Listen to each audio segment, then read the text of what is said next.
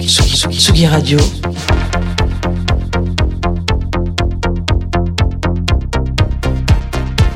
Sur la route des festivals.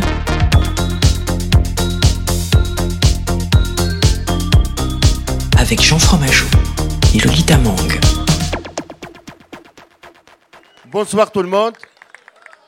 مرحبا بكم في اللي مونتانيا كوسيك بريمير ايديسيون شرفتونا برشا ونورتونا Oh, votre présence, elle est, vraiment magnifique. Vous êtes fina Voilà, ça c'était les premiers mots euh, pour ouverture du festival de euh, Ramzi Jebabli, directeur du festival des montagnes acoustiques, parce que aujourd'hui, ce soir, ce midi, ça dépend à quelle heure vous nous écoutez, nous sommes en direct des montagnes acoustiques en Tunisie avec Lolita Mank. Bonjour Lolita. Salut, comment ça va Jean? Très bien et toi? Oui, écoute, euh, pour pas mentir aux auditoristes, euh, ça fait quand même un moment qu'on est là sur cette table.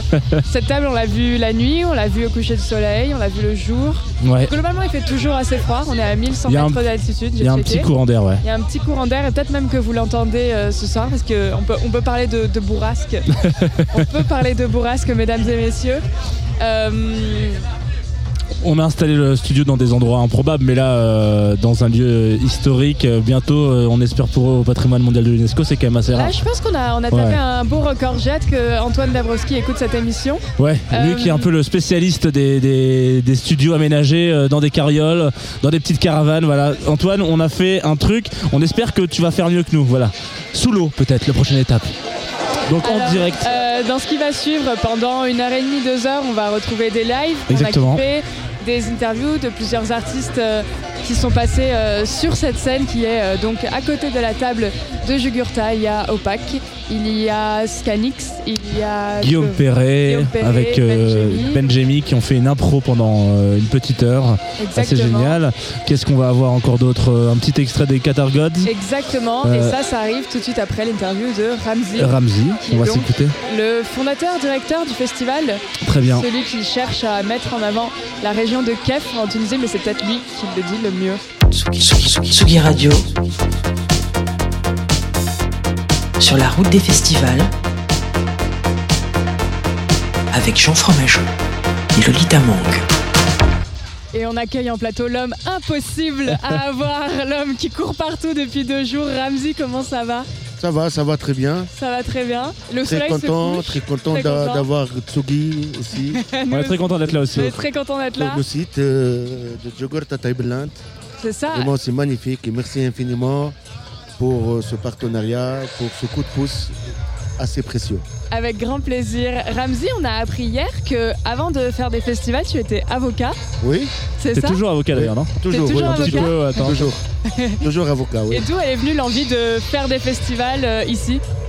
Ah, parce que je suis euh, de cette région-là, je suis natif de la région du Kef, à Tajerouine. Donc j'ai toujours un souci de booster ma région, de faire la promotion de ma région. Et on a monté une société de, de promotion territoriale afin de promouvoir la région du Kef via les événements, les séminaires et tout ça. Voilà, donc on a organisé Sika Jazz, on a organisé le trail de Jogorta, c'est un événement sportif. Et le projet Sika Veneria aussi. Et maintenant, c'est la première édition de, des Montagnes Acoustiques Festival. Et le festival de jazz, il est aussi sur un site euh, très particulier, si je me trompe pas? Oui, c'est à la ville de, c'est à la ville du Kef. C'est à la ville du Kef, euh, ville. C'est à la Casbah. Donc c'est euh, c'est un site euh, archéologique. Et toujours dans la même philosophie, quoi. Donc c'est de, promo- de promouvoir les sites archéologiques, les circuits touristiques, et de, de booster l'économie durable et tout ça via la culture et via les événements. C'est quoi la situation euh, de la région du Kef dans le reste de la Tunisie? C'est une région excentrée, c'est une région oubliée? Oh, elle, est- elle a un potentiel énorme, mais malheureusement, euh, là, les politiques de, l'État, bien évidemment, c'est une région oubliée, c'est une région qui a, malgré son potentiel, euh, l'économie et, et le développement euh, n'a pas encore démarré comme, comme il se doit. Et alors toi, tu as choisi de mettre en place donc deux festivals de musique, un premier de jazz et aujourd'hui un de... Alors là, on entend de la grosse techno derrière Ouais. nous, euh, jouée par, euh, par Maxence euh, Opac. Euh, tout à l'heure, c'était du métal. Ouais, Euh, toi-. Toi, qu'est-ce que tu écoutes comme musique? Moi, je, je- je- je- je préfère le jazz. Le jazz, tu Ah. Et alors pourquoi on n'a pas eu de jazz euh, sur euh, les montagnes acoustiques? Tu voulais pas mélanger les. Oui, oui, parce que je vois que le site, euh, ça coïncide à merveille, à merveille avec ce genre de musique. Donc c'est. Très bien. Euh, voilà. C'est vrai qu'il y a un petit les peu de jazz. acoustiques. Oh, on aurait pas dit non un peu de jazz aussi. Ça m'aurait- au petit, au petit déjeuner là, comme ça, ça aurait été pas mal. Jean est un grand fan de jazz. Ah, moi, je suis un grand peut fan pas de jazz, s'en hein. passer. Grand fan. Donc euh, tu seras parmi nous euh, au Pour le mois de mars Ah bah avec plaisir, grave. pour la complètement. huitième pour Ouais, la j'ai- on, a, édition. on a découvert qu'il y avait un festival de jazz en cherchant pour euh, ce festival. On a dit ah mais non, mais on aurait dû venir aussi pour le festival de jazz. Bon, on reviendra pour le festival de jazz avec plaisir. Avec plaisir. Et alors là, donc on est sur la table de Jugurtha. Euh, c'est hum, quoi son statut elle? Je sais qu'elle est- pourrait possiblement devenir un patrimoine de l'UNESCO. C'est ce que vous espérez en tout cas? Oui, oui, on a déposé le dossier euh, en 2017 Euh, sur la liste préliminaire euh, du, du patrimoine mondial. Mais malheureusement, donc le dossier n'a pas bougé. Et parmi les raisons, c'est qu'il n'a pas, il n'y a pas assez de lobbying, euh, de diplomatie culturelle internationale pour booster le dossier. D'où votre présence d'ailleurs, Ouais. d'où ce partenariat, d'où la présence étrangère dans ce festival. Donc euh, pour booster un peu le dossier sur le plan international. Et on, est très- on en est très heureux. Euh, Est-ce que tu peux hum, rappeler aux, aux gens qui nous écoutent, euh, c'est quoi l'histoire de ce lieu? L'histoire de, de ces lieux, c'est euh, c'est un guerrier, c'est un soldat numide, donc euh, berbère. Donc euh, il a mené une guerre pendant six ans en se cachant dans ce, dans ce, dans ce, dans ce monument, Ouais, dans, monument, ce- ouais, on peut dans dire cette monument. montagne. Donc euh, voilà, donc et pour tenir la guerre pendant six ans, il faut, créer la vie sur la table. Et D'où il y a les bassins, la gestion d'eau et tout ça, les bétails et tout ça. Donc, euh, donc voilà, donc euh, c'est ça l'histoire de, de Jugurtha. Donc il a mené la guerre contre Rome, contre les Romains. Donc pendant six ans, dans ce, dans- entre, entre ce- cet endroit et les frontières, les frontières algériennes. Le festival a commencé avec un, un, Un défilé un défilé équestre. Est-ce que tu peux raconter C'était des, tenues traditionnelles de la région? Oui, tout à fait. C'est une, activité qui est très, très, ancrée dans, les traditions de, de, de la région du Kef. Donc, euh, c'est en plus, dans, cette région-là, il y a un, race qui est très rare, c'est le bar de cheval. Donc, qu'il n'y a que à. Euh, mais malheureusement, il n'y a aucun impact économique donc euh, sur ce plan-là. Donc on a par, par, par le spectacle d'hier, je- le comité du festival elle a, elle a voulu ren- rendre hommage à, à ce, à tout ce, à tout ce beau monde-là pour les soutenir parce que malgré les difficultés économiques, ils ont tenu bon pour continuer et pour, pour garder les, les traditions. Et toi, tu montes à cheval? Jamais. Jamais. Ça aurait été marrant. J'adore, mais j'adore, mais j'adore la. c'est beau, c'est beau à C'est voir. très beau. Ah, c'est c'était très beau magnifique, à voir. C'était magnifique. Vous pouvez regarder ça sur les stories de Lolita Mang. euh, Voilà, on si va vous- publier des vidéos euh, sur nos comptes, sur les comptes Vous de voir. Radio, vous verrez ça. Très beau. Merci Ramzi de nous avoir accordé un peu de Merci, temps. merci on va te laisser euh, courir partout encore une fois. Merci, merci et, à vous. euh, et bon gentil. courage. Et là, on Ouais. s'écoute un petit extrait de Catargot, c'est ça Voilà, tout a à fait. Je crois que enregistré, t'aimes euh, bien ce groupe d'ailleurs, les, ceux qui ont joué tout Tartagot. à l'heure. Ouais. Et en plus, là, il, il, il, euh, il- invite, il, il invite Angel Vivaldi, Ouais. c'est un, c'est un grand nom de, Voilà, on, métal. on a enregistré un petit, un On petit a extrait. enregistré va le live et on va l'écouter maintenant. Merci beaucoup. Merci à toi. Merci, bon courage, bon festival. Hey, hey, hey, hey. Yeah! Tsugi Radio, Yeah! la musique Yeah! venue d'ailleurs. Whoa! Whoa!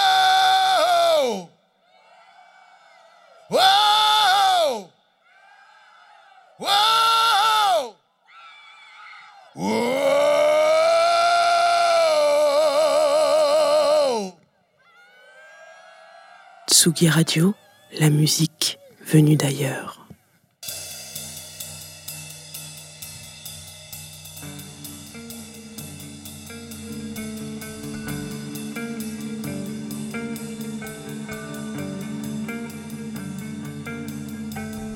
Est-ce que tout le monde est prêt?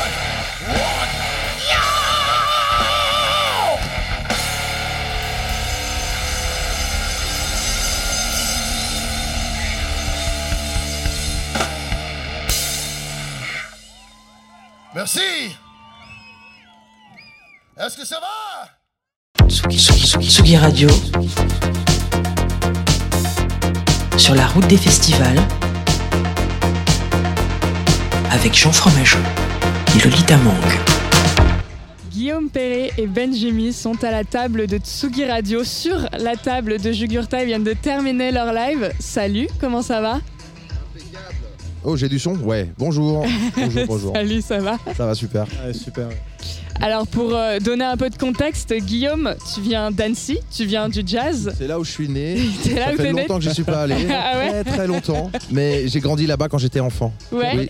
T'es passé par le conservatoire, t'as une, euh, une formation de saxophoniste euh, jazz? Euh, classique et un peu de jazz, mais surtout euh, un gros autodidacte sur la route avec plein de projets. C'est ça, aujourd'hui tu tournes énormément, beaucoup à l'Inter? Bah je. Ouais ouais je fais ça depuis, depuis de toutes ces années là je, je fais des concerts toute l'année. Et euh, t'as déjà un lien avec la Tunisie, mais est-ce que avant aujourd'hui t'étais déjà venu ici? Donc on est dans la région de Kef, sur la table de Jugurtha, à la frontière euh, algérienne. Alors c'est la troisième fois que je viens au KEF, j'ai deux, deux fois pour les Sika Jazz. Ouais. Et, euh, et là avec Ramzi, voilà, il voulait m'inviter sur le, ce festival là, je crois, que- je crois que c'est une première. Moi j'adore, je suis monté tout en haut de la falaise tout à l'heure, euh, j'ai passé un moment euh, bien connecté, c'était fort. Ouais, ouais. Benjimi, toi, t'es connu pour euh, mixer des morceaux traditionnels euh, tunisiens euh, et de les remixer un peu à ta façon, c'est ça? Je ne dis pas de bêtises. Absolument, oui. C'est plus des réarrangements. Ça veut dire que je pioche dans, les, dans beaucoup de mu- musique soufie, dans beaucoup de musique traditionnelle aussi. Le mezzo et le charbi, tout ça, toutes les musiques populaires tunisiennes qui sont un peu stigmatisées par moments, enfin qui ont été longtemps, longtemps sti- stigmatisées. Là, et là, on essaie de trouver une sauce hein, assez, assez moderne pour les, pour les remettre au goût du jour. Tu veux dire stigmatisé en Tunisie ou En Tunisie, bien sûr. Ah ouais en Tunisie, du temps de, de Ben Ali, de Bourguiba, ça, ça a toujours été boycotté par les radios euh, mainstream. Euh, comme quoi, c'est des, euh, voilà, c'est des, musiques de, de, de, de dollars, de, de choses comme ça. Donc voilà, ça a été longtemps stigmatisé, mais là, là ça revient au goût du jour. Et, euh, et moi, ça, ça me fait plaisir de bosser sur ça parce que justement, c'est des musiques un peu oubliées et, euh, et que les gens aiment quand même. Voilà, quand ils redécouvrent, euh, c'est à chaque fois des, sensations un peu de, nostalgie, mais aussi, mais aussi en y mettant de l'électro, ça, ça les booste un peu. Enfin, ça les rend plus, plus contemporains, plus, euh, plus actuels. Et alors toi, tu me disais hors antenne que tu es basé à Tunis et je te demandais si tu déjà venu ici et tu me dis en fait pas du tout et très peu de Tunisiens en fait connaissent la région de Kef et viennent ici. Je pense que vu, que c'est une zone frontalière, donc euh, c'est un peu compliqué. Enfin, c'est pas, pas, très touristique. Mais j'ai eu la chance de, bosser avec Ramsey euh, l'année dernière sur, les, euh, sur le Live Factory de Sika Jazz, qui est un projet un peu, un peu en rapport avec, avec ce qui se passe ici. Et on a fait un live, mais c'était c'était pendant le Covid, donc c'était juste un live filmé, sans public. Et c'était du côté de Gelissa, c'est pas loin du, du tout d'ici. Et Ramsey, il a, ce, il a ce- cet atout, enfin ce, ce courage de, de toujours choisir des, des endroits un peu, un peu, un peu, un peu euh, Historique. particuliers, historiques euh, et particuliers surtout. euh, dans le sens où l'année dernière, c'était c'était une mine de fer dés- dés- désaffectée, donc euh, c'était aussi euh, quand même un décor assez intéressant. Et là, on revient ici, et franchement, euh, de jouer devant cette vue-là, franchement, c'est. On Ça peut donne du préciser qu'il y baume au avait cœur. On peut préciser qu'il y avait un arc-en-ciel tout à l'heure. Ah pendant oui. que vous Un jouiez. double rainbow. C'était Ouais, incroyable. Allô allô ouais, Ouais. ouais. Et On c'est- t'entend toujours. Et c'est Super. compliqué de rester concentré sur la musique et l'arc-en-ciel, tu vois. c'est- on, est, on est un peu. C'était dingue ce truc hein. Quand je t'ai je t'ai montré, je t'ai Hypnotisé dit, par- regarde, c'est incroyable. C'est énorme. cadeau, cadeau. Alors là, vous venez d'ouvrir le festival pour les auditoristes qui nous écoutent et vous avez commencé un ouvert un festival sur une impro. C'est ce que vous nous disiez. Vous, avez déjà, vous avez déjà bossé ensemble, euh, joué ensemble ou c'est Ah non, jamais, on s'est rencontrés hier, on a, on a- on a un peu papoté sur les réseaux. Hier c'était la rencontre euh, entre humains. Ouais. On a mangé, Quatrième type. euh, on a Très bu bien. des cafés, on a passé euh, voilà tranquille. L'après-midi, on a discuté, mais euh, on n'a pas pu répéter. Incroyable. Et du Mais coup, là, c'était- c'était notre rencontre de musiciens. Donc, euh, Et alors, on, ça on va a commencé à faire le soundcheck, puis après je lui ai dit c'est bon pour toi? Il m'a dit bah je crois qu'on a commencé le concert. et, du coup on a, C'est com- exactement ça. on a On s'est un peu continué. dit et la même voilà, chose, on a joué deux aussi. heures, c'était cool, deux heures d'impro. Surtout que c'était bon pour. euh, on, va, on va mettre un peu de, de vision dans cette radio. Pendant que vous jouiez, je crois que c'était la fin des, des préparatifs du- de la scène parce qu'il y avait un gars derrière qui était en train de régler les Ah oui. Donc c'était vraiment ce truc où même nous on se disait c'est la fin des balances, peut-être pas, oui, non, on sait pas. Et du coup, le fait que tu nous dises que vous connaissiez pas, enfin, bon, en tout cas physiquement, euh, 24 heures auparavant et que t'improvises complètement sur son, sur son live, moi je pète un câble. hein. Genre vraiment, on a l'impression que ça fait c'est la dernière date de la tournée et que vous avez fait euh, la moitié de, de l'Europe euh, en tour, de, en tour du monde quoi. Bah, je crois que c'est le, c'est ça qu'on essaie de faire tous musiciens, c'est de se connecter, de faire en sorte que les gens y croient qu'on a bossé des, années ensemble, parce qu'on a tous des outils qui nous permettent de écouter et nous adapter et répondre et construire ensemble et faire des petits signes, même sans faire des signes de, voilà, il y a- il y, a des, c'est un langage, la musique est universelle et quel que soit même le style, électro, jazz ou autre, on peut communiquer avec cette chose-là. Et euh, quand il y a de l'écoute des deux côtés, un petit peu de, de- de dialogue est possible et du coup bah, ça sonne comme si on avait bossé. Toi, quand tu, euh, pour revenir un peu sur ton projet euh, perso, Guillaume Perret, du coup, tu, tu, tu t'es connu notamment pour aller euh, trifouiller des sons euh, inconnus de ton saxophone. Ah. Là, coup, dans, dans, dans, dans le B2B, hein, je pense pas appeler ça comme ça, en tout cas ce live à deux, j'ai l'impression que tu t'es un peu retenu par rapport à ça, que t'as, t'as, t'as laissé un peu Benjamin justement avoir l'ascendant sur toute la, la, la- la- comment dire, la nappe musicale et puis sur lequel t'arrivais de temps en temps, mais j'ai pas l'impression d'avoir entendu des, trucs euh, où t'as été les chercher au fin fond de.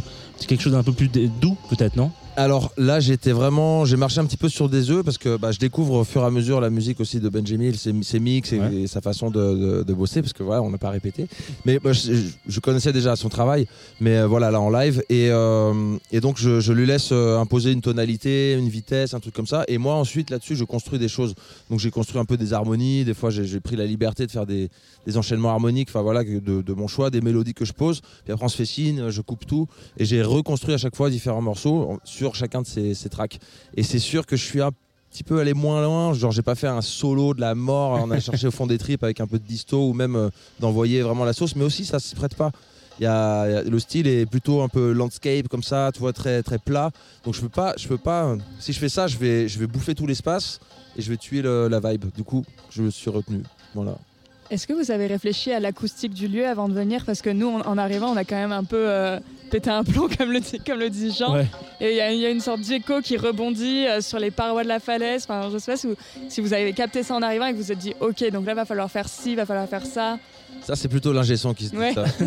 Toi, tu t'en fous. C'est pas notre affaire. Nous, on est- on est- je pense qu'on est vraiment arrivé, faire sonner l'endroit. on est vraiment arrivé au moment où il s'est dit ah.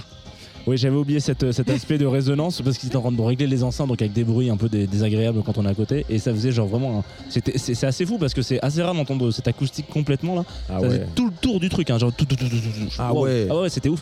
Donc euh, voilà, bon. Peut-être qu'il aurait fallu venir aux balances euh, des enceintes.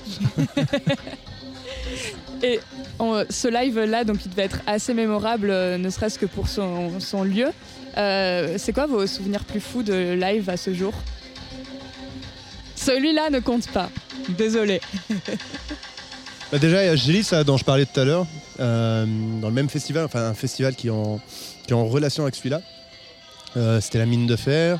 Donc il y avait beaucoup de, débris de, fer, justement. Euh, les, textures qu'il y avait dans, l'endroit étaient un peu, un peu particulières. Enfin, je n'étais pas habitué à jouer dans ce genre d'endroit. Et il fallait improviser une scène parce qu'il n'y en a pas, tout simplement. C'était des plateformes, quoi. Et euh, ça, pour le coup, oui, c'était c'était quelque chose. Sinon, j'ai fait le festival de Hamed cette année. Euh, C'est où C'est à Hamed. Pardon. Donc, Amamet euh, Sud. Non, justement, c'est Non. dans le nord. D'Amamet. Au sud d'Amamet.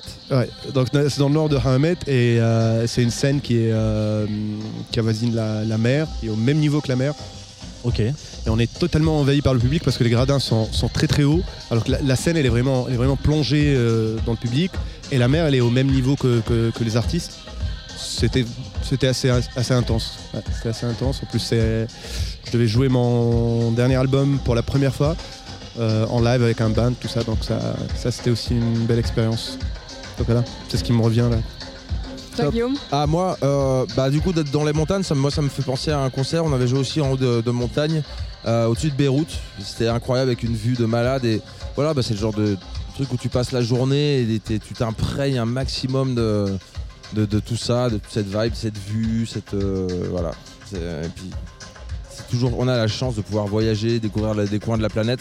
Tout à l'heure, j'étais en haut de, de la, La falaise table, euh, La table, oui. fameuse table, la falaise. Et puis je, je sais pas, j'ai passé un moment à triper, savoir que l'Algérie elle est juste là, enfin puis c'est voir ces espèces de, de déserts de montagne, euh, c'est incroyable. Et j'étais alors j'étais vraiment seul au monde quoi. Alors je criais Wilson et, euh, et bon, On n'a pas retrouvé le ballon malheureusement. Ouais, c'est- c'est- il est parvenu. Vous allez rejouer ensemble ou pas? Moi je suis chaud. Ça faut voir avec le patron.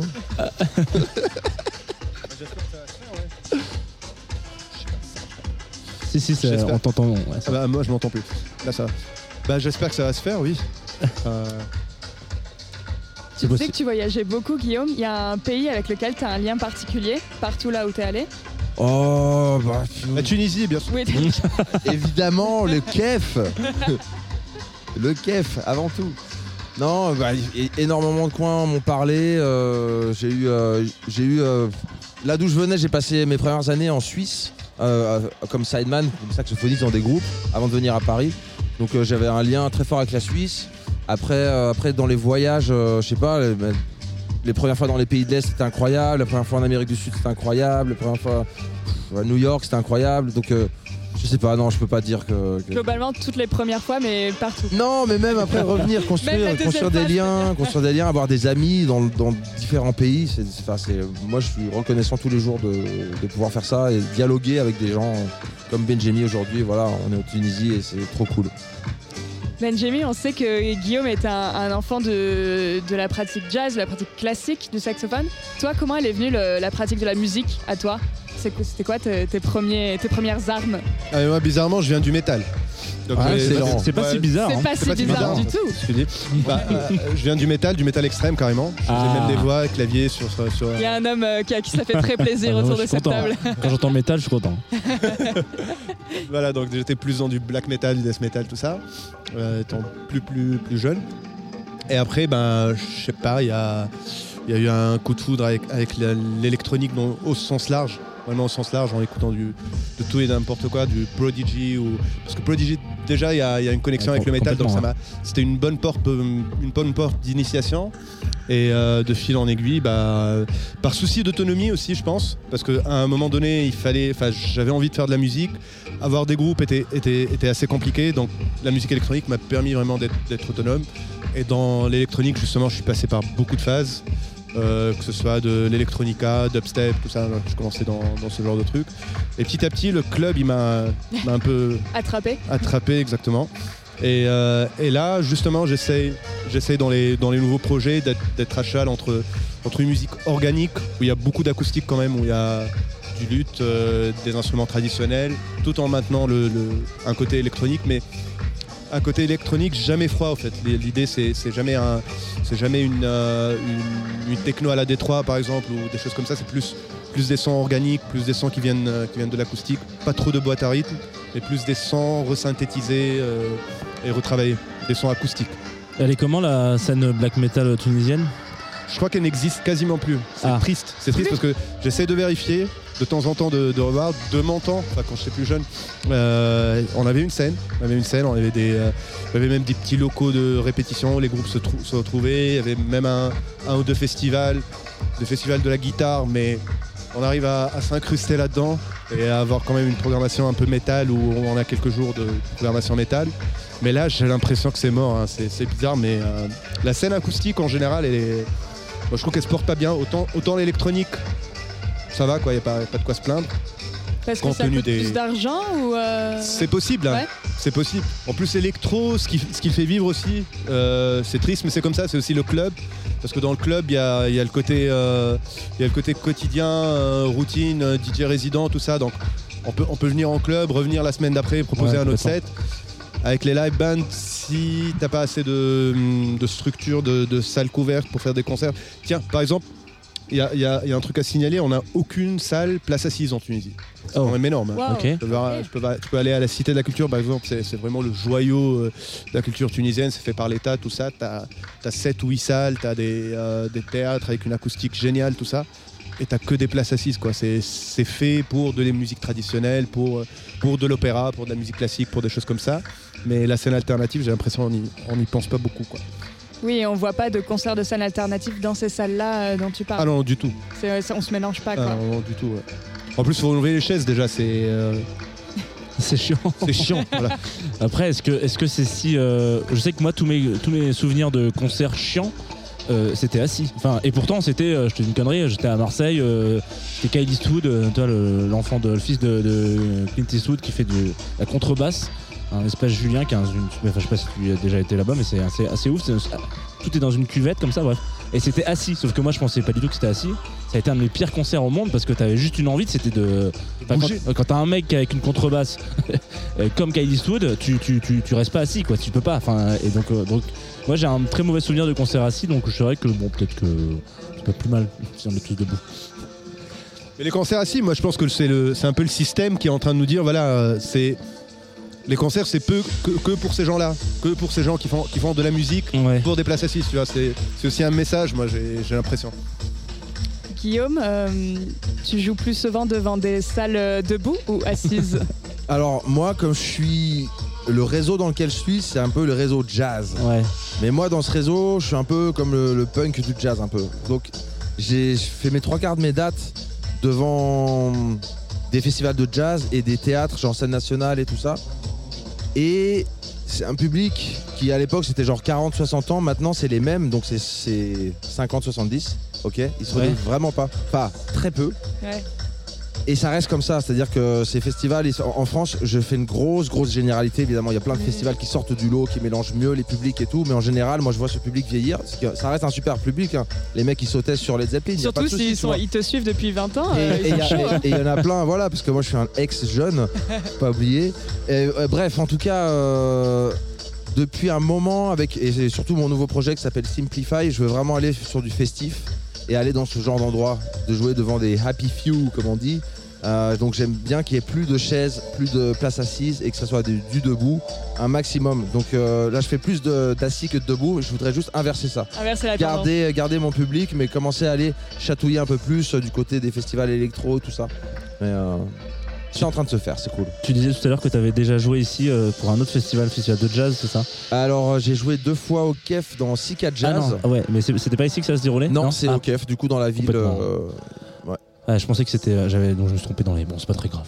Euh, non, mais je pensais justement, est-ce que tu as senti une différence euh, par rapport au public, même si euh, là, on était quand même pas en, en- en transe de folie, parce qu'on venait d'ouvrir le festival, mais nous, on était très chaud. Est-ce que tu as senti une, différence entre les deux, entre les deux festivals, quoi? Bah, si tu veux, là c'est un peu la première édition, donc euh, C'est plus comme intimiste. les Marseillais, il y C'est avait des de gains.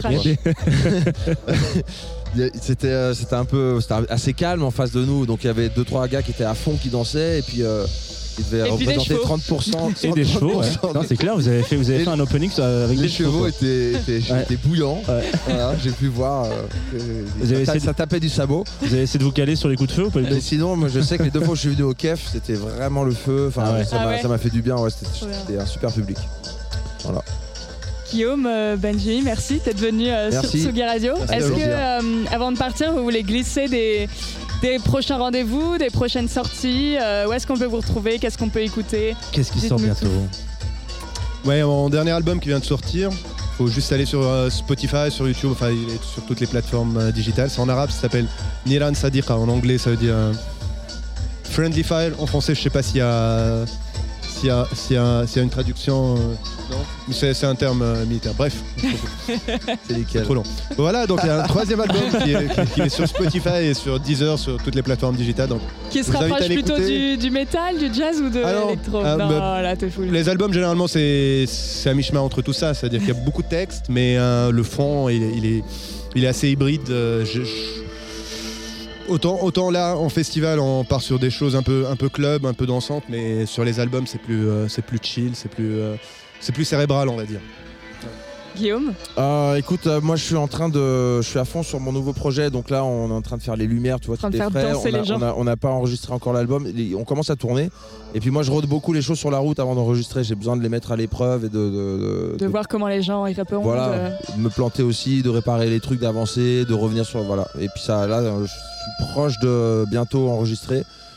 Voilà, et puis sinon, bah, pour tous ceux qui me connaissent pas, bah voilà, il y a mon, mon nom, mon prénom, et sur Spotify ou YouTube, où voilà, il y a toutes sortes de choses, et je sors régulièrement bah, des vidéos, des clips ou des albums aussi, et puis voilà. Et un album en 2020 ou 2021 Je me souviens plus le dernier? Euh, je suis un peu perdu avec le Covid, je mais crois que c'était euh, 2021, il me semble. non, mon rythme c'est tous les deux ans. moi. Ouais. Je, suis, je suis assez, assez réglo. Et bon, on va se quitter sur une- un extrait de votre live de tout à l'heure, puisqu'on a enregistré, on était en C'est pas Eh, vrai. Vous avez enregistré de ouais. quelle source? On a, on a pris un H4N, on s'est mis dans le truc et. Ouais, ça- Ok, ok, micro donc. Ouais, micro, devant les ouais, enceintes. exactement. Un peu plus loin quand même, on a capté un peu d'ambiance, etc. Cool. Le résultat est très bon, on l'a écouté Ok, avant ok, quand même, on n'est bon. pas, des- on n'est pas des coquins. Parfait. Euh, merci les gars, Merci. et bonne. euh, Salut. À bientôt. Salut. Bon festival. Ciao. Ciao.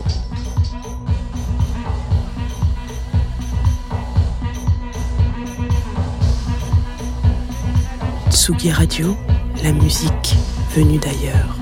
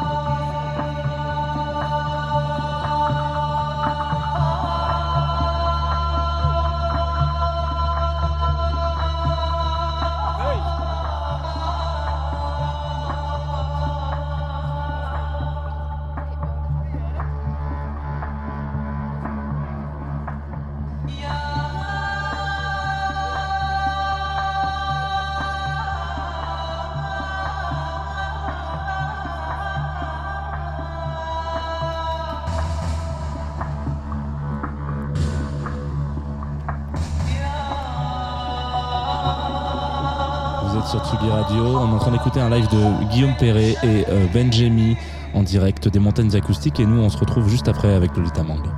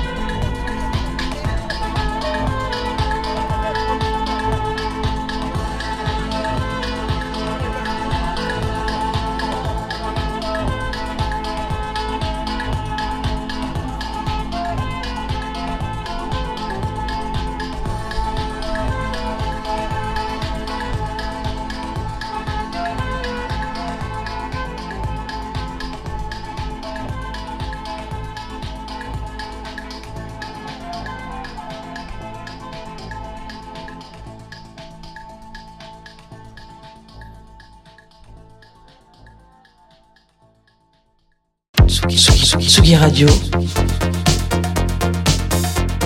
Sur la route des festivals. Avec Jean Fromageau et Lolita Mang. On est toujours avec Jean Fromageau Oui, c'est moi. sur la table de Jugurtha. Et euh, Aussi. Lolita Mang, parce que c'est ton. Et moi-même, ouais. et moi-même, parce que je suis toujours là et on est toujours ensemble sur cette radio. Ouais, enfin, on devrait Tsugi l'être. Radio. On ne devrait jamais se séparer. On devrait jamais se séparer, Lolita. Même On est toujours en Tunisie, on est avec Amencia, un duo bordelais. C'est drôle, je ne pensais pas trouver des bordelais au fin fond de la Tunisie. Ouais, pour la petite histoire, elle est, elle, est, elle est pas très loin, elle est Osegor, donc euh, voilà. Pour la petite Ah ouais, histoire, pour la petite histoire, on, On se fait attaquer par les gens du. du... Ah, Du en vrai, bassin. on est des faux bordelais. Oh, no On est plutôt. euh, vous connaissez la ville de la Flamme Cuche Oh vient de Quoi Strasbourg, ouais. C'est pas possible Eh oui Qu'est-ce que vous foutez là Imposture, ça y est. Mais comment ça se fait qu'il y a marqué euh, sur toutes vos bios que vous êtes de Bordeaux Non, c'est juste la location Juste sur actuelle. Instagram en vrai, je pense. Je pense que c'est la Et location sur actuelle. Spotify. Oui, c'est Spotify, Ah ouais, ouais. Bah, en fait, Instagram, on est des quiches. On commence maintenant à essayer de se remettre dessus parce qu'on avait un peu boycotté euh, le, enfin, juste par intérêt. Mais euh, du coup, je pense qu'on met juste la location où on vit actuellement. Mais on est tous les deux strasbourgeois. Euh, et puis on a, on a beaucoup bougé. Après, on était à Paris. Et puis euh, Étienne à Brest, à Nantes et moi à Bordeaux. Du coup, et là, on est ensemble à Bordeaux euh, encore quelques mois avant de potentiellement repartir. Ça joue à, à l'iBot un peu, ça joue à Bordeaux? Pas du tout, justement, l'iBot. enfin, mais en fait, Ba- Bordeaux, en vrai, de vrai, on, on joue pas trop en France au final.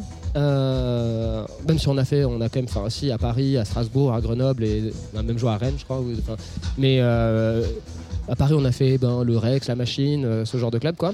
Euh, mais au final, on a, je pense, enfin. C'est plutôt une conséquence qu'on s'est dit tous les deux, c'est que euh, notre musique a l'air de plus marcher à l'étranger qu'en France. Pourquoi on sait toujours pas trop en fait.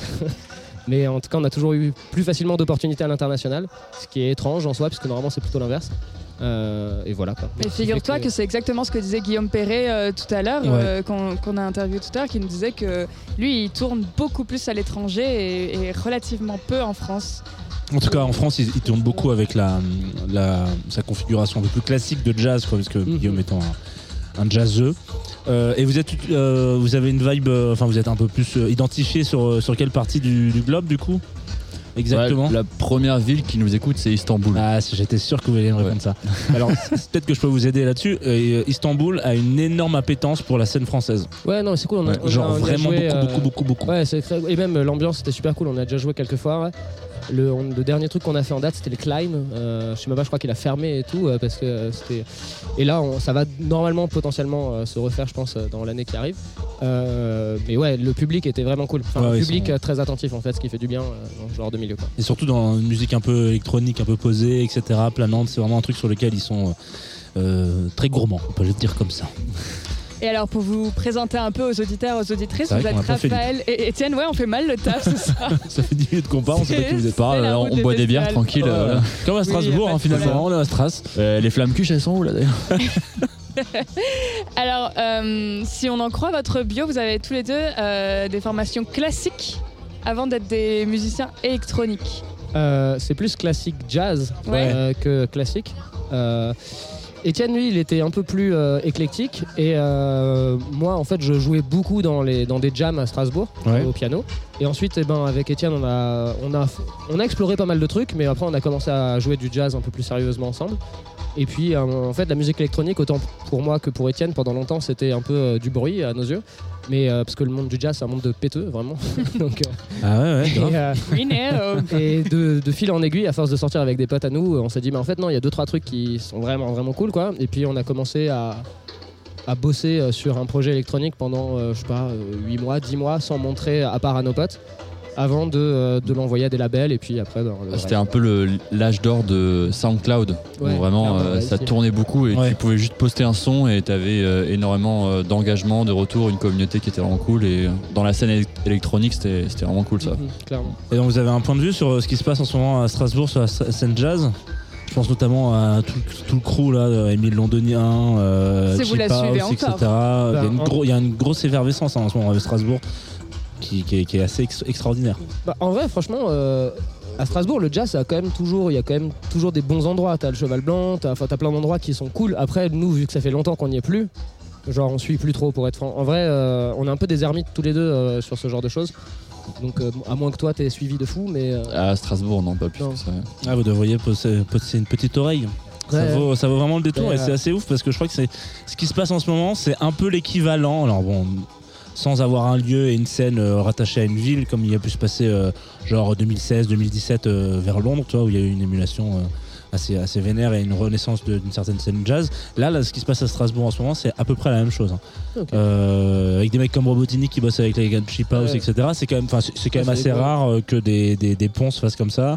Euh, et de- du coup, les mecs de Émile Londonien, justement, qui, qui ont pas mal fait des trucs avec Gilles Peterson, etc. C'est c'est des beaux passements de jambes, quoi. Voilà. Bon, après, Ouais. on peut fermer la parenthèse du jazz parce qu'on bah, n'est pas là. Étienne euh, retourne à Strasbourg euh, probablement euh, après décembre, donc euh, ce sera l'occasion. On te conseille ouais, de, ça. de suivre J'irai la scène. explorer ça.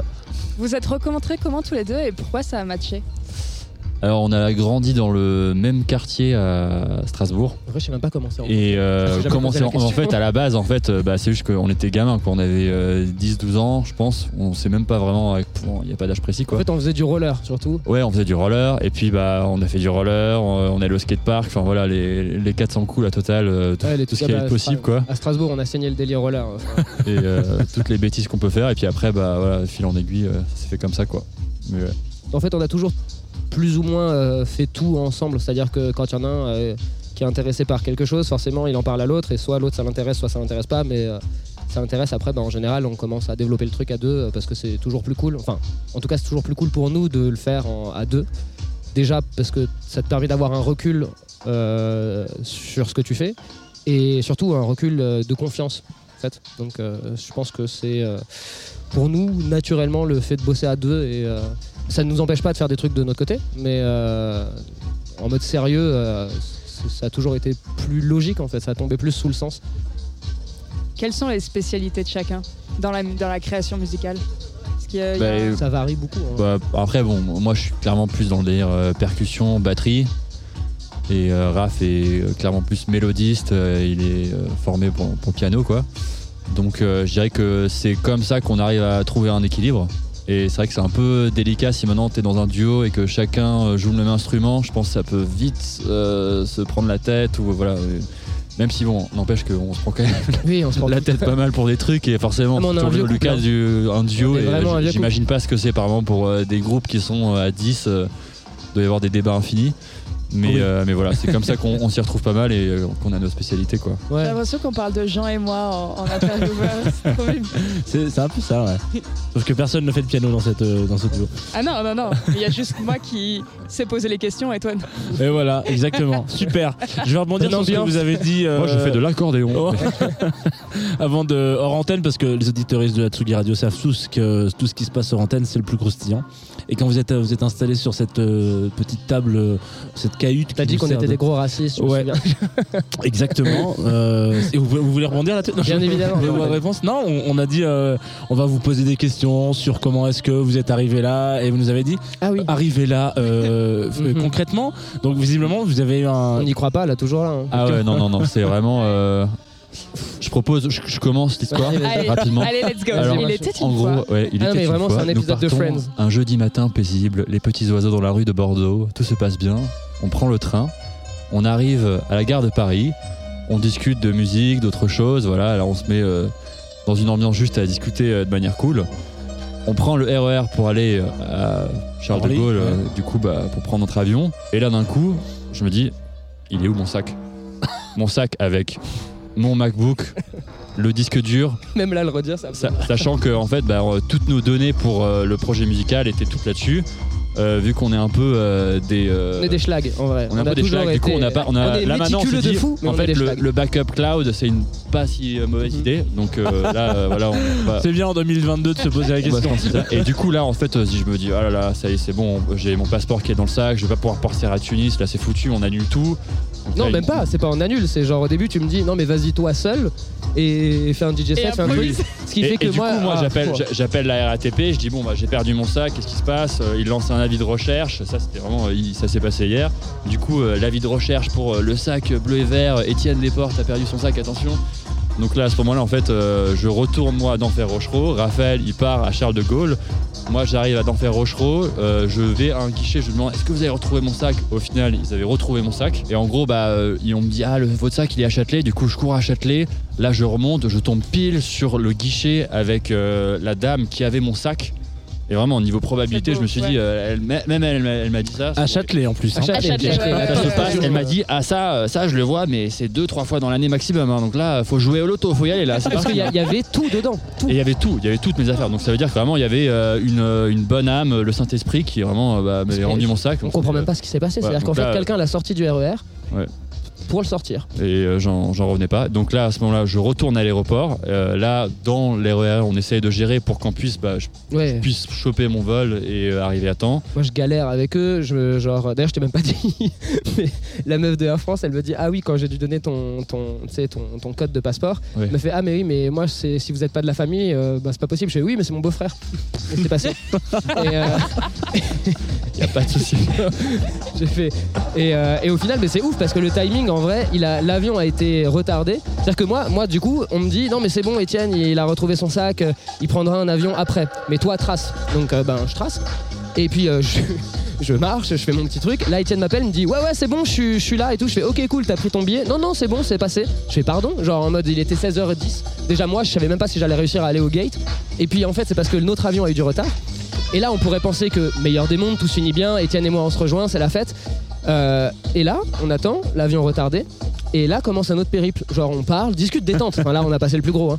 Euh, Et on perd ton sac. euh, non, non, non, alors là, je peux te dire, j'avais le pied dedans, genre. euh, non, non, juste on passe, on est euh, au gate, et puis là, euh, il me demande le pass Covid, j'étais pardon, encore et tout, genre, j'étais même pas au courant, enfin, genre, je pensais pas que pour Tunis c'était ça, mais du coup, j'ai une screenshot de juste le QR code. Et je leur montre, et ils me font, ah oui, mais moi j'ai pas la scanette, machin, etc., et donc il faut qu'il y euh, les vaccins et tout. Je fais, ouais, mais du coup, fait, ah, il faut télécharger l'appli. Et pile quand euh, le truc se, se charge, il met 30 ans, mais quand il apparaît, elle est en train de fermer la porte, j'ai l'autre meuf qui me dit, non, c'est bon, il l'a, elle fait, en fermant la porte, en me regardant en mode, ah, désolé, c'est trop tard, et elle a fermé la porte. Donc je me retrouve avec Étienne, qui moi je suis le bon élève pour une fois. D'habitude c'est moi qui fais les conneries, hein. mais là pour une fois c'est pas c'est pas un truc qui me concerne moi. Moi genre euh, je vais, je suis à l'aéroport depuis 13 heures. À, 17 h on me dit non, désolé. Et là je vais ben à Air France, euh, machin, euh, pff, des, des discussions interminables, tout un, un schmilblick parce que là, l'avion, il est où? Il est, il est en train de décoller? Ah là Étienne Ah est dedans. moi je suis dans l'avion déjà moi je suis posé 45 j'attends et ouais, moi je suis genre je suis au, té- je suis au téléphone en train de suivre le truc et tout on me dire mais pas possible Une dinguerie. Euh, même, même la meuf de Air France, elle me disait Je suis vraiment désolé, quoi. Mais euh, enfin, euh, et euh, à la fin, en gros, je vous passe les détails parce que c'est méga long.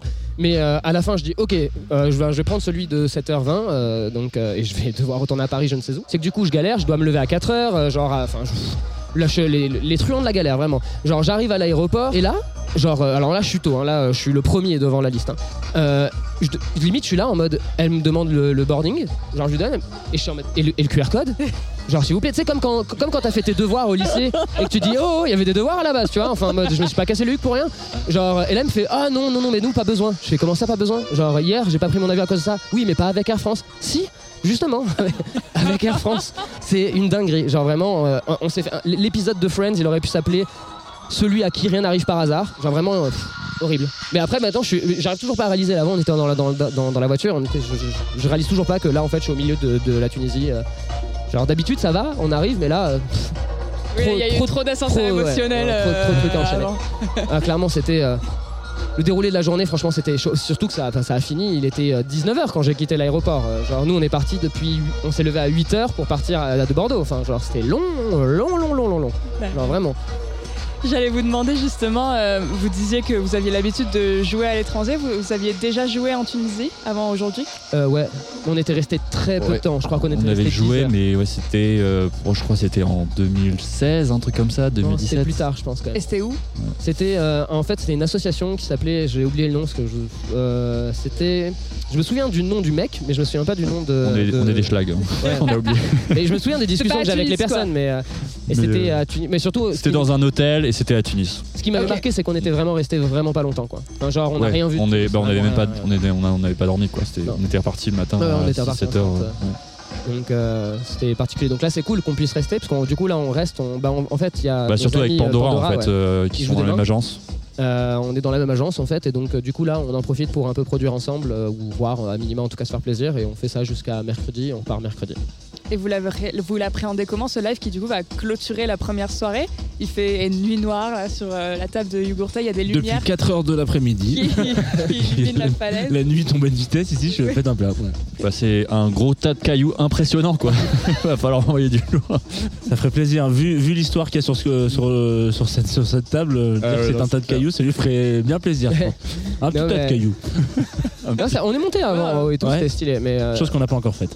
bah, franchement, c'est cool. Bah, ça à cette heure-ci, je suis pas sûr que ça vaille le coup, mais, euh, mais franchement, c'est cool. Et comment on appréhende euh, Ben, euh, en appuyant sur des touches, ça se passe. Et puis, euh, En mettant un gros pull. ouais, euh, Ouais, là, là, je il caille- comptais jouer en caille short et tout, mais non, non. Franchement, on s'y attendait pas là, mais bien. Non, non. En plus, Étienne, quand je lui ai demandé, je lui ai dit, mais il fait chaud là, il me fait, ouais, plus de 30. À la base, euh, il y a deux semaines, euh, donc du coup, bah, dans ma tête, j'étais ok. euh, et au final, bah, là, on s'est vite rendu compte que c'était frais, quoi. Bah, on est en hauteur aussi. Mais euh, après, non, le live, euh, ben, euh, on va le jouer et euh, Inch'Allah, comme on dit, euh, ça se passe Dans l'avion. voilà. Tout se passera très bien. Ça, les Ou, euh, et, et- et puis, euh, en tout cas, on essaiera que ça se passe bien. Merci Amencia, Raphaël, Etienne d'être venus au, au micro de merci, Radio. Merci à vous. Merci à On vous. va s'écouter euh, un petit bout du live. On va s'écouter un petit bout du live. Allez. Merci, bonne soirée à tous. Allez, salut, bisous.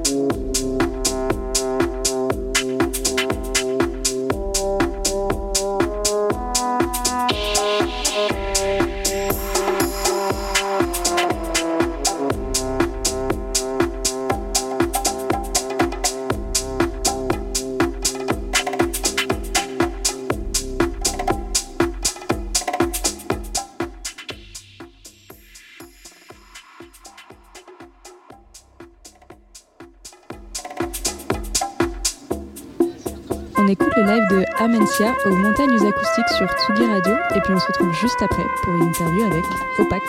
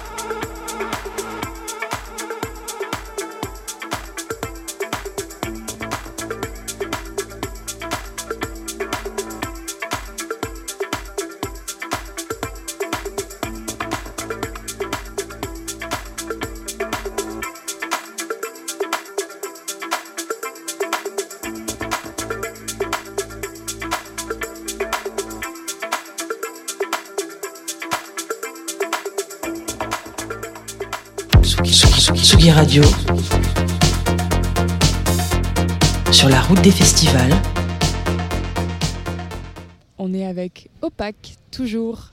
Alors, je sais jamais, on est- on est sûr, on est à côté, on est devant Euh, la table de Jugoslav. Là, tu parles de la. Ouais, parce qu'on est dans la Tsugi Radio. On est sur la Tsugi Radio. Ah, d'accord. On est sur la Tsugi Radio, Ouh, à petite l'ombre. bataille de à l'ombre de la table de Yugurta. Exactement. Voilà. Dans le vent et Oui. les balances. Et surtout en plein milieu de la Tunisie. Voilà, on peut, on peut Ah peut-être oui. le dire. Voilà. Peut-être À quelques kilomètres de la frontière algérienne. En direct sur Tsugi Radio. Avec Maxence, also named as Opac. Effectivement. Avec un petit point sur le A. Avec un deux petit point points. sur le A. Donc soit tu peux le dire OPEC si t'es un peu un mec du Nord, soit opaque euh, comme un bon français. Ouais, Ah, nous, on dit Opac. Hein. Ouais, mais moi aussi j'ai toujours dit opaque jusqu'à ce que les Allemands me disent ah OPEC? Et euh, là j'ai compris que ça se prononçait comme ça. Ah, ouais, c'est une question de. Ah ouais, t'avais agi tout ça juste pour le style. Pour le style et parce que ça allait bien avec ce que je fais niveau musical, je me dis je vais rapporter un truc qui fait un peu froid euh, et donc j'ai rajouté deux points sur le A que souvent on oublie. Alors toi, tu es basé à Paris, tu es fondateur d'un collectif parisien qui s'appelle New Track. On, dit de toi que tu un enfant du punk et du métal, puis que les musiques électroniques, je crois que c'est arrivé après, si je me trompe pas. Alors effectivement, alors je suis pas fondateur de New Track, je suis résident euh, de ces New Track. C'est Antoine Flo qui en est le fondateur. Par contre, j'ai euh, monté mon label qui s'appelle Ascorn Records. Euh, et effectivement, j'ai des influences très euh, très punk et, euh, et, euh, et musique rock euh, en général. C'est un peu la même vibe de mixer ici euh, qu'au point éphémère? Alors là, euh, Pour- pour comment rappel, euh, euh, Les New Tracks sont quand même relativement connus pour faire des gros stuff au point éphémère. Donc c'est. Effectivement, ouais. j'en ai fait deux trois, mais alors dans un cadre aussi impressionnant que celui-là. Il faut savoir que là, on a du métal derrière. Que moi, après, moi, je vais, je vais enchaîner sur de la techno assez, euh, assez, euh, assez violente. Donc euh, là, ce qu'on a autour de nous est complètement euh, lunaire, quoi. C'est vrai qu'on peut décrire l'identité de Ascorn, c'est techno-industriel euh, bien sombre, euh, Ouais. qui tabasse. euh, Avec qui des tabasse influences noise expérimentales, des artistes comme Scalameria, Anid, Macornic pour ceux qui sont plus de Paris, euh, de vinyle, quelques soirées aussi sympas et des visuels bien trash. Et toi, c'est quoi le, la- ton premier hum, contact avec la musique?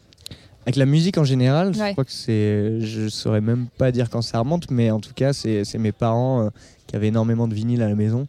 Et donc, j'ai pu euh, bidouiller la, la platine Technics de mon père en foutant les vinyles un peu dessus et en me faisant euh, mes premiers jets de culture euh, comme ça. Et puis, finalement, c'est eux qui m'ont forcé à me mettre à, à la, à la musique au début. Et puis, j'étais là, relou, putain, je rentre des cours, hein, encore des cours, solfège, de machin. et maintenant, je suis bien content qu'ils m'aient mis le- le pied à l'étrier.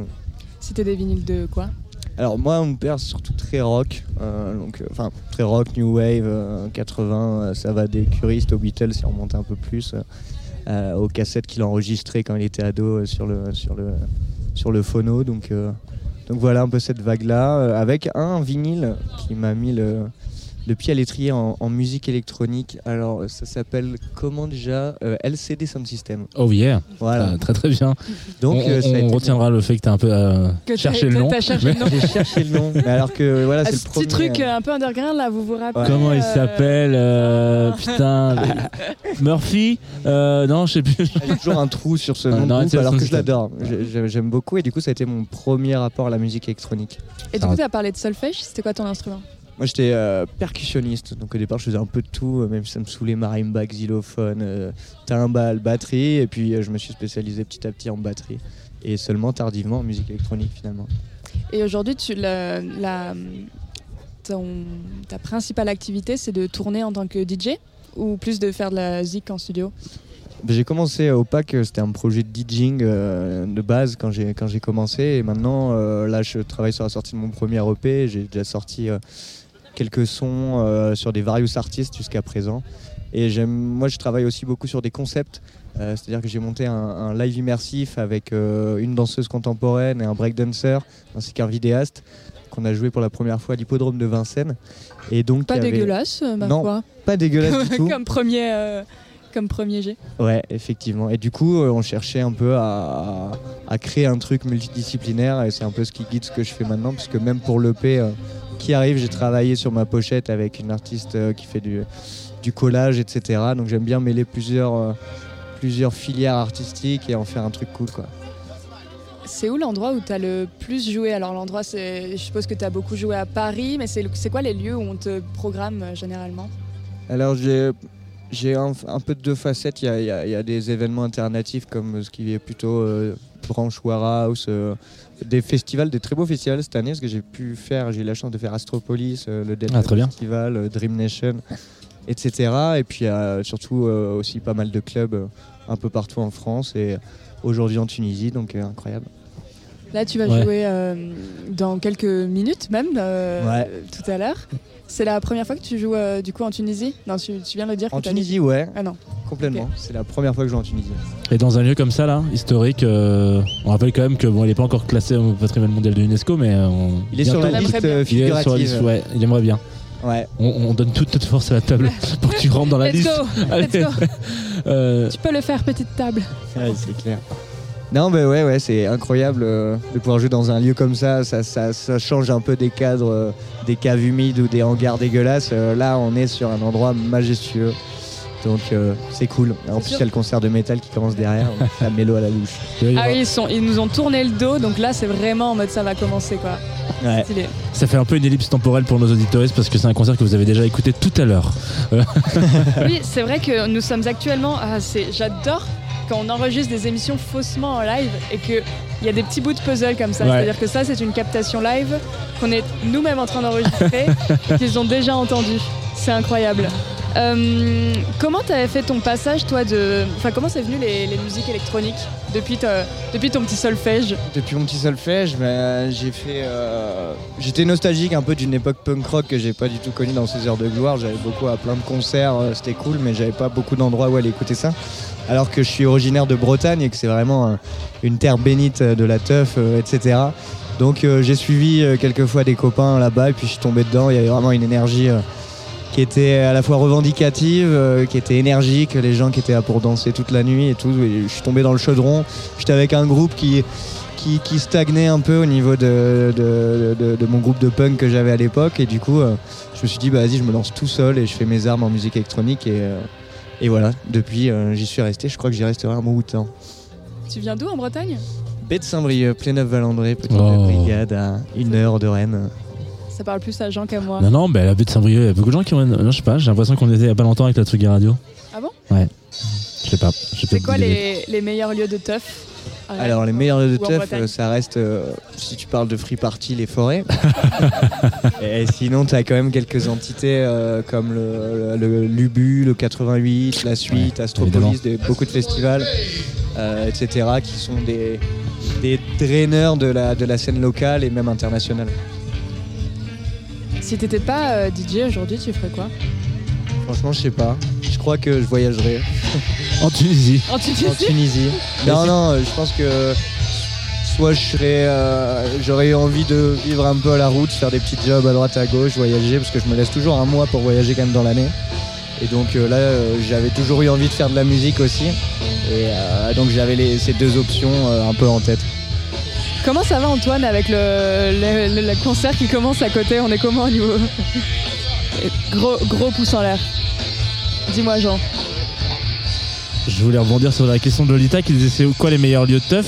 C'est quoi le- un endroit où tu, où tu rêverais de jouer? On peut, on peut imaginer un lieu historique comme ça, euh, un endroit où, où il n'est pas question de poser une scène à un moment donné, mais genre j'aimerais trop faire un live au-dessus du Machu Picchu par exemple. Typiquement, si je devais jouer quelque part, je pense que je kifferais. Euh, voyez à Père, je pense, mais. Ah mais incroyable. Ouais, Ouais, bah, bah, déjà les, les- les sites comme ça, euh, un peu patrimoine euh, de, de pays. Et sinon, en termes de trucs qui existent déjà, euh, j'aimerais beaucoup faire euh, une scène qui est très active en ce moment en Amérique du Sud, une petite tournée là-bas qui était normalement programmée avant le Covid et qui n'a pas eu lieu malheureusement. Donc Ouais. j'aimerais vraiment que ça puisse se concrétiser. euh, parce qu'il y a une énergie qui est liée au contexte social aussi là-bas, qui est très techno et qui est très cathartique. Donc je pense qu'il y a quelque chose de très intéressant à capter, comme les, les copains qui ont joué en Ukraine avant que ça commence, ils sentaient cette énergie quand ils le racontent et je pense que c'est c'est impressionnant de jouer dans des contextes euh, qui sont très tendus au niveau social et que ça se retransmet par la danse et par tout ce qu'on peut tout ce qu'on peut exprimer à travers ce genre de soirée quoi. Tu parlais d'un EP tout à l'heure. Ouais. Est-ce que tu veux nous- est-ce que tu peux teaser? Ouais, carrément. C'est un EP un peu euh, narratif du coup, euh, qui va s'appeler Everything is Under Control, et qui est un peu euh, un foutage de gueule euh, de, de nous-mêmes. euh, tous les voyageurs sont en rouge et on continue de, de se marrer. Donc c'est un peu un entonnoir de plus en plus anxiogène. Tu commences par un morceau qui est un peu, qui est un peu l'espoir et tu finis par un morceau qui est complètement euh, la fin de l'insouciance et, et le travail sur le collage qu'on a fait avec mon amie Elisa, c'est aussi, euh, aussi sur ce sujet-là. quoi. Donc toujours conceptuel. Ça sortira en septembre, fin septembre, là normalement au début octobre. Euh, et ce sera sortira une, une sortie. euh, une sortie que je vais faire moi-même, sans label, sans rien, euh, juste euh, en, en- en perso euh, pour moi et pour les gens qui kiffent ça. Ce sera en free DL, ce sera même pas payant. Et Ah ouais, pour- tu, tu, tu comptes même pas le sortir sur ton propre label même pas sur Ascorn, non, parce qu'Ascorn a une identité bien euh, soignée et j'aime pas. euh, ce, cet EP-là, en tout cas, n'était pas euh, de cette identité-là forcément. J'ai tenté des choses euh, un peu plus mélodiques que ce qu'on peut faire, euh, etc. Donc je voulais le sortir en, en individuel sur mon propre SoundCloud. Et c'est un premier EP, donc je trouve que c'est pour la symbolique aussi. Jamais, euh, je te lâche comme ça, mais t'as le, t'as le label euh, One Day Record, euh, One, One, One Album a Day, je crois. Et leur concept, c'est vraiment de sortir un album par jour ou un disque par jour, quoi. Du coup, il n'y a, y a pas, a pas du tout d'identité, mais ça permet aux gens qui ont la volonté un peu comme ça de se dire vas-y, euh, je sais pas trop quoi faire, je sais pas trop où sortir mon disque, mais j'ai pas envie de le sortir tout seul. Et en même temps, j'ai un peu. Attention, je te perds parce qu'il y a tes potes qui viennent d'arriver. ça va être n'importe quoi. Euh, mais du coup, c'est une bonne manière de sortir les disques. Si jamais un de ces quatre, tu veux refaire cette expérience, euh, c'est d'aller les voir. Carrément, carrément, il y a, il y a aussi un label qui s'appelle. euh, merde, comment il s'appelle euh, Parking Stone, qui fait un peu ce genre de délire et qui est très intéressant aussi. J'aime beaucoup ce genre de label j'aimerais pouvoir ouvrir Ascorn à ça.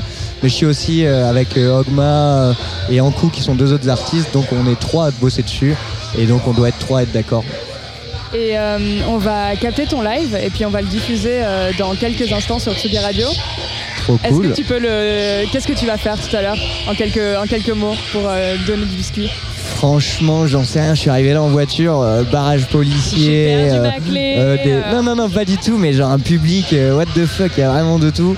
Donc je sais pas, mais euh, en tout cas, je vais faire quelque chose de, de plus mental, je pense que d'habitude, pour atterrir un peu sur ce qui fait l'identité opaque. Ok. Eh ben merci beaucoup. Merci. On te souhaite un bon vous. live. À, la bientôt. prochaine. Salut. À tous sur Tsugi Radio. Salut.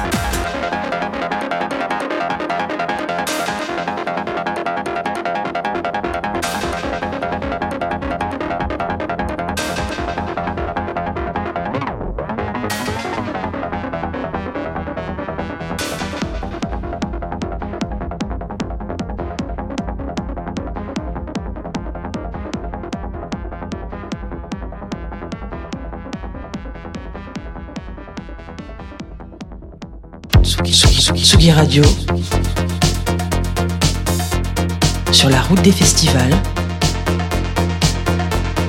avec Jean Fromageau et Lolita Mang. Ok, on est de retour sur euh, la Tsugi Radio pour cette dernière euh, ligne droite aux montagnes acoustiques euh, dans la région du Kef en Tunisie avec Lolita Mang. Toujours Je là. sais pas vraiment ce que vous écoutez comme émission. Est-ce que c'est sur la route des festivals? Est-ce que c'est Club Pistache? Mais je crois pas trop. Voilà, on est en tout cas euh, voilà, sur la dernière En ligne tout droite. cas, ça va le, meilleur la- duo de la radio est là. Exactement, ça ça fait super plaisir à entendre, surtout de venant de toi. Euh, et on n'est pas avec n'importe qui, on est avec Scanix qui sort de scène là, juste là. Salut. Salut Stéphane, bienvenue. Merci. On est, re- on est ravis de te recevoir sur la Tsugi Radio de manière générale et on est content de t'avoir en plus en sortie de scène. C'est, c'est- On est au cul du camion comme on dit là. Ouais, faut aller très loin pour, euh, pour se croiser. Ouais, c'est c'est fou. ouais. Bah ouais parce qu'on n'est pas du tout dans la même région en plus à la base. Ouais. Alors peut-être pour, te, pour remettre un peu de contexte, euh, pour celles et ceux qui ne te connaîtraient pas encore, ça existe. Ouais, je- Peut-être. Des anciens peut-être, enfin des Euh, jeunes. tu fais partie de toute cette première vague French Touch qui a- dont on nomme souvent euh, Laurent Garnier comme euh, figure de proue. Euh, tu as tourné dans beaucoup de pays. Tu avais déjà fait la Tunisie? Non, non, non, j'avais déjà fait le Maghreb. Ouais. J'avais été au Maroc, à Casablanca, il y a 3-4 ans, avec euh, l'équipe Scriptum. Mais euh, non, non, ici, c'est la première fois. Et alors, euh, rock'n'roll pour une première fois, non? Ouais, rock'n'roll. bah, c'est vrai qu'on est un peu au bout du monde. Après, le spot est sublime, quoi. C'est assez incroyable. C'est quand même génial, voilà, de- après 30 ans, de pouvoir encore retrouver des endroits complètement fous et, euh, et euh, comme ça, ce soir, c'est génial. ouais. Mm. T'as un souvenir de live euh, mémorable comme celui que- qui vient sans doute de se dérouler Alors, ça dépend à quel niveau. Euh, ouais, bah après, oui, ça fait partie du truc. C'est vrai que, euh, voilà, on, surtout quand on va loin et quand c'est une première fois, on sait jamais trop à quoi s'attendre. Euh, là, c'est une première, une première une pre- édition, ouais, donc clair, euh, bon, voilà, un peu d'indulgence et, euh, mais voilà, le public a l'air très content et encore une fois, le- l'endroit est, euh, voilà, c'est c'est incroyable. Bah, Surtout pendant ton set, euh, les gens étaient chauds. C'est vrai. Il y ouais, avait j'ai- une Il y a eu- grosse, grosse, énergie. Il y a eu comme une sorte de d'étonnement sur la timetable. Genre, on sait que du métal. Ensuite, on a eu euh, on a eu Opac qui a remis une petite euh, une petite pépite dedans. Toi, tu finis avec de la techno et là, il y a Amencia qui re- récupère avec quelque chose d'un peu plus chill. C'est vrai que c'est un peu euh, les montagnes acoustiques euh, en termes de musique. Ah, euh, C'est un homme de radio incroyable. Belle transition, ouais. Je- Il a fallu attendre la fin de l'émission pour ça. Voilà, merci, ça fait plaisir. Scanix, t'es euh, DJ avant d'être producteur ou producteur avant d'être DJ Alors, je suis pas DJ, en fait, je fais que du live. Ah voilà. Ah Euh, je suis ouais, donc je suis d'abord producteur et c'est vrai que c'était un peu mon ma marque de fabrique, c'est-à-dire que j'étais, j'ai jamais voulu vraiment être DJ Euh, parce que voilà, j'ai toujours voulu jouer la musique et je trouve qu'avec le live, on a vraiment une plus grande palette et euh, donc j'ai jamais basculé sur le côté DJing. Euh, encore une fois, après, c'est vrai que je trouve que voilà, c'est pas évident forcément d'être bon producteur et d'être bon DJ. Euh, Clairement. euh, je trouve qu'il y a des très bons DJ qui sont des producteurs voilà, qui, qui me déçoivent un petit peu et là, l'inverse est vrai. Donc euh, Et est-ce que, euh, que 30 berges de, de carrière, un peu, un peu plus, un peu moins à peu près? L'année prochaine, ça fera 30 Ouais. ans.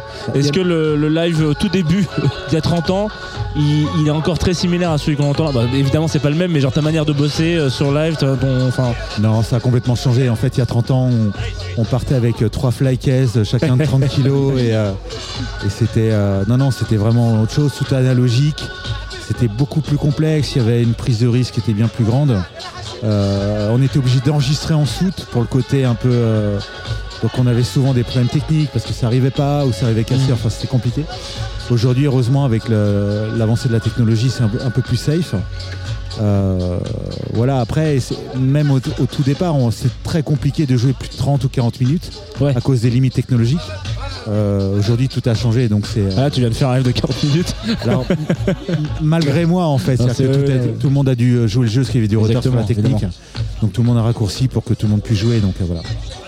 Parce qu'il y a aussi ce truc de aussi t'es un peu moins euh, euh, entre guillemets défrigeur parce que ça on doit quand même le rappeler, t'es quand même un des premiers à te dire ok bon la scène électronique elle bouge, il se passe des trucs, moi j'ai envie de le faire en live et j'ai envie qu'il se passe rien d'autre que de, ce qui se passe sur scène. Et voilà, t'es un des premiers producteurs à faire du, live sur scène et d'aller chercher ça euh, à droite à gauche. Aujourd'hui c'est- plus du tout trop le cas, il y a un milliard d'autres projets donc il y a aussi cette étape là aussi où on se dit je suis un peu moins, euh, j'ouvre un peu moins de portes ou c'est toujours un peu la même dynamique? Alors, alors, il y a plusieurs choses en fait dans ta question, c'est que déjà c'est vrai que c'est la, pour moi c'est la, pro- enfin je pense que c'est la première fois qu'une musique a 30 ans d'existence, c'est-à-dire qu'en fait euh, on est, euh, les, les- les gamins aujourd'hui écoutent la même musique que leurs parents, Ouais. ce qui est totalement inédit. Enfin je veux dire moi j'ai écouté une musique qui était en réaction à celle de mes parents.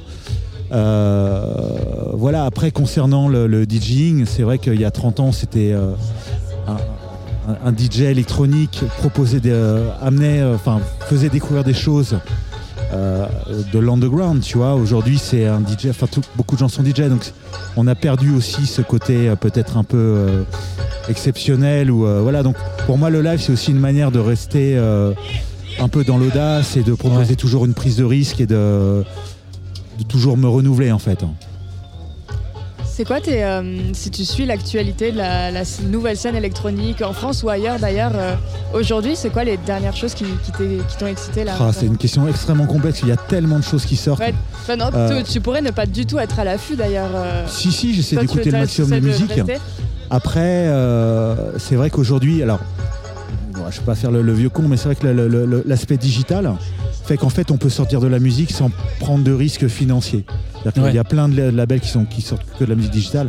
C'est vrai que moi, quand j'ai commencé, il y avait vraiment des sorties vinyles, des sorties CD, des sorties physiques qui nécessitaient une prise de risque financière. Donc, en amont, avant de signer un artiste, il y avait vraiment une, euh, une réflexion. Et aujourd'hui, il y a plein de labels qui se posent même plus cette question, qui sortent de la musique. Donc, en fait, on est noyé dans, un, dans une masse, euh, dans une quantité de musique qui fait que même moi qui essaye vraiment d'écouter le maximum de choses, je peux plus tout écouter. Euh, voilà, et je, voilà, avec, c'est vrai qu'avec avec, avec, avec Laurent Garnier, on a monté un label depuis 4 ans, Code QR. Donc on reçoit pas mal de musique, on essaie d'é- d'écouter beaucoup de choses. Mais c'est impossible. Même Laurent qui reçoit, euh, qui essaie d'écouter tout ce qu'il reçoit, il passe 3-4 heures par jour avec un casque sur la tête pour essayer de tout écouter, il n'y arrive pas. C'est une légende Donc, un peu euh, dans le, dans le milieu. Oui, oui, c'est. Si t'as reçu un mail de Laurent Garnier qui dit c'est génial, genre c'est c'est qu'on est arrivé à un certain stade de production de voilà, ça Non, arrive mais pas tout de suite, voilà, c'est un petit petite pierre à mettre. Non, mais c'était- c'est terrible parce qu'en fait, euh, euh, avant, il y avait une espèce de. de- presque jusqu'à la névrose faire tous les magasins Ouais. disques pour se dire je veux vraiment dénicher la perle rare, je veux, je veux pas passer à côté. Aujourd'hui, avec le digital, tout vient à nous. Mais en fait, c'est la masse, c'est la quantité de musique Clairement. qui fait qu'on peut, qu'on peut pas tout, euh, tout dénicher en fait. Donc pas un petit nom euh, comme ça euh, à dropper. Sinon, à dropper. Il y, en aura- pas de, aura pas de jaloux, hein, et de jalouse hein, même. Euh. non, là, comme ça, non. Il n'y a rien qui me vient à l'esprit. euh, Ouais, c'est une question un peu froide, en dur en plus. ouais. ça- c'est- Non, puis j'aime pas dire qu'un seul nom, tu vois. c'est, euh, À la belle alors. Oui, il y en a deux. Non, disons que, alors, on va dire que c'est vrai qu'avec euh, avec Code QR, on essaye, nous, euh, de signer peut-être des artistes qui galèrent à signer euh, sur d'autres labels. Parce qu'aujourd'hui, la musique est extrêmement formatée. Il y a, en plus, avec le Covid, souvent les, les poules euh, sur, les, sur les labels. Bah, voilà, il y a vu qu'il y avait un peu une, euh, une saturation au niveau des sorties. Les labels se disaient, on fait pas, on signe pas, pas de, nouvelles, de nouveaux artistes. Donc nous, on arrive un peu là en espèce de, de gladiateur de la nouveauté, tu vois. Et euh, voilà, pour se faire plaisir et aussi pour euh, pour pas être bloqué sur un style ou sur une, euh, on va dire sur une stratégie, voilà. Il y a un truc assez intéressant. euh, vous avez profité. Est-ce que vous avez profité de la fame du QR code de ces deux dernières années? Malgré nous Ouais. Alors je Non, sais mais pas, c'est- oui, Non, je, parce que je tu vois très bien ce Il y, que a- tu il veux y a- il y dire. a quand même 4 ans quand on, quand on se dit ok euh, bon le QR code avant Qu'est-ce tout que ça- c'est Qu'est-ce que c'est Même si ça, ça a eu une petite période de vie où on s'est tous dit Eh, ça marchera jamais ce truc là. Enfin on l'utilise tous, c'est génial, mais genre on l'a- il y en avait en bas des affiches, personne- et puis bon évidemment pandémie, euh, crise sanitaire, solution, euh, on a tous notre petit QR code sur nous, certains ont même euh, encore leur fond d'écran. Euh, Voilà, c'est devenu, un incontournable malgré nous, ouais. Ouais, vous en avez un petit peu chopé de. On, on vous a target ça en mode Ah oui, bah c'est facile, de- alors que vous êtes plus vieux que la, la pandémie en vrai. Ouais, alors peut-être qu'effectivement pour les, les néophytes ou ceux qui ne savaient pas ce que c'était un QR code, bah là, malgré eux, ils savent ce que c'est maintenant. Ouais. Voilà. Tu disais tout à l'heure que tu écoutais de la musique en réaction à tes parents. Ils écoutaient Pas quoi tout le monde, je... Non, toi Ouais, mes parents, ils n'étaient pas forcément euh, des fous de musique, donc euh, Ah ouais, on écoutait pas grand chose chez toi quand, quand t'étais non, enfant non, non, non, non, non, non. Et du coup, toi, c'est comment que t'es tombé dans la musique? Alors moi, j'avais un groupe à, à la base, parce que quand j'avais 13-14 ans, la musique électronique n'existait pas. Donc euh, j'avais un groupe, mais en même temps, je trouvais que le, le- le rock, au moment où je l'ai connu, tournait en rond. Ouais. que si tu enlevais les piliers qui étaient les Floyd, Bowie, les Stones, etc., en fait, eux-mêmes avaient déjà défini 90% du rock. Et lorsque les premiers rêves sont apparus, Euh, déjà, c'était pour moi une révolution musicale parce que c'était une perte de repère totale. Euh, non seulement musicalement, mais aussi dans la manière de vivre l'événement euh, en soirée. C'est-à-dire qu'on n'était plus face à une scène avec tout cet aspect, on va dire, fame, etc. Le- le- les gens qui participaient à l'événement étaient aussi importants que les DJ Ouais. qui jouaient la musique. Donc ça, c'était une deuxième révolution. Et pour moi, la troisième révolution, c'est que c'est vrai que dans les années 80, euh, il y avait une espèce de cloisonnement dans les styles musicaux. C'est-à-dire que quelqu'un qui écoutait de la new wave n'allait pas parler avec quelqu'un qui écoutait du jazz, que quel- quelqu'un qui écoutait du métal n'allait pas aller voir quelqu'un qui écoutait de la, la new wave ou de l'ambiante. Et en fait, la, vraiment les premiers rêves et la musique électronique ont réussi à, à fédérer à nouveau. Peut-être comme les années 70 l'avaient fait avec des, des mouvements comme Woodstock ou des événements comme ça, mais que moi j'ai pas connu. Donc, euh, donc pour moi c'était vraiment ça la vraie, la première, euh, une vraie synergie quoi. Donc en fait, du début à la fin, euh, ça m'a fasciné parce que c'est la musique que j'attendais qui faisait tomber en fait les, euh, murs. Euh, les événements eux-mêmes rassemblaient à nouveau les gens et, en même temps la technologie permettait de, redéfinir un, champ du possible qui était un peu saturé avec le rock. Donc voilà, c'est tout ça qui m'a fasciné. Cette, euh, pardon, Jean, vas-y. Non, non, non, non, je, je- je laisse la parole. Cette synergie-là, je la retrouve aujourd'hui? Alors, elle s'est déplacée en fait parce que, on va dire, euh, faire de la musique électronique il y a 30 ans, c'était vraiment une réaction, c'était vraiment une niche. Moi, quand j'ai signé sur Fnac Music à l'époque en France, on était 5 sur le label. Ouais. Il y avait Saint-Germain, il y avait Chaz, il y avait Garnier et il y avait Lunatic Asylum. Donc on était, on vendait, euh, on vendait 810 quoi. Et, euh, c'est vrai que ce qui, était motivant, c'est qu'en en fait, on, commençait déjà à fonctionner à l'export. Donc en fait, il y avait, euh, il y avait l'idée de se dire, bon, même si on galère en France, en fait, on commence déjà à voyager, on arrive à convaincre des gens un peu partout dans le monde. On vend pas beaucoup de disques, mais déjà on voyage avec notre musique. Donc c'était, euh, voilà, c'était un feu vert et c'était quelque chose de très motivant pour nous.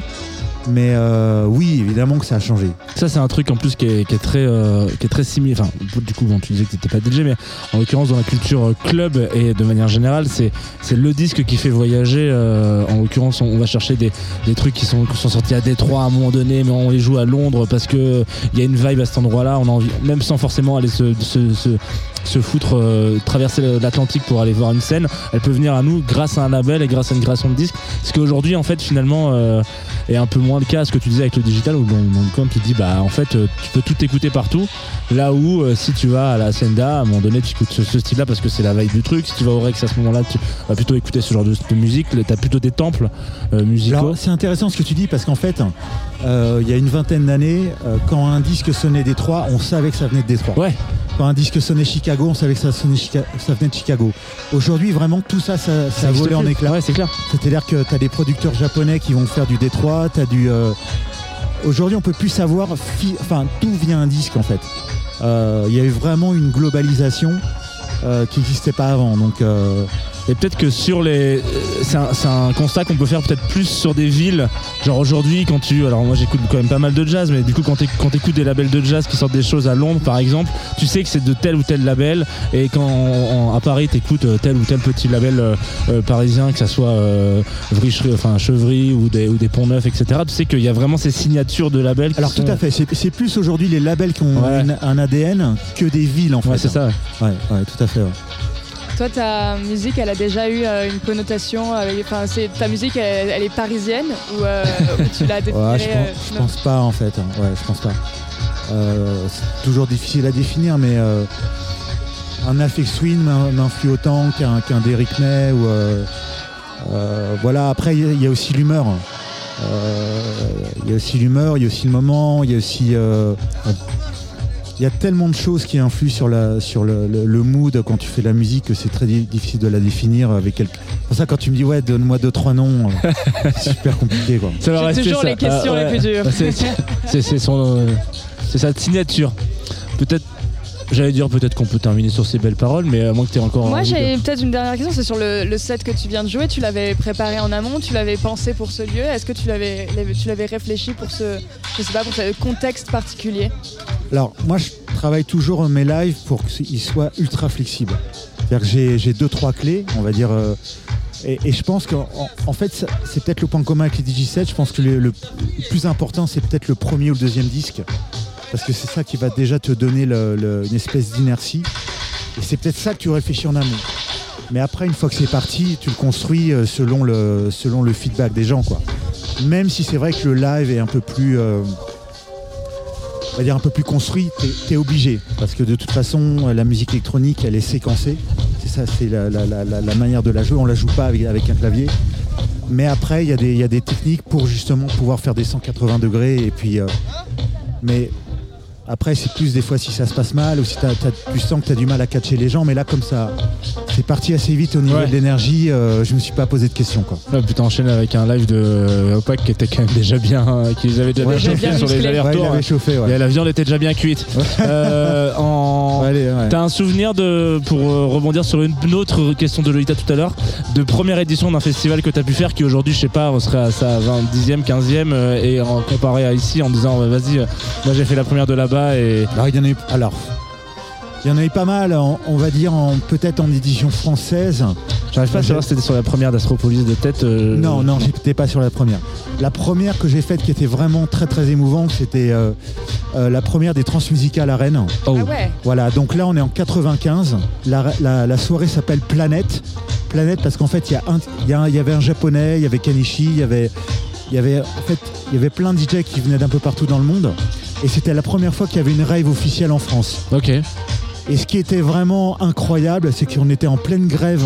Je crois que c'était les grèves liées à la réforme des retraites Ouais. en 95, donc tout le pays bloqué, Euh, les stations essence, grève SNCF, etc. Et tout le festival a été s'est planté, sauf cette, cette soirée-là. Et, euh, et moi j'ai un souvenir, voilà, c'était le Parc Expo, il y avait peut-être 12 000 personnes. Et, et donc les gens avaient tellement galéré pour venir qu'il y avait une énergie de fou, quoi.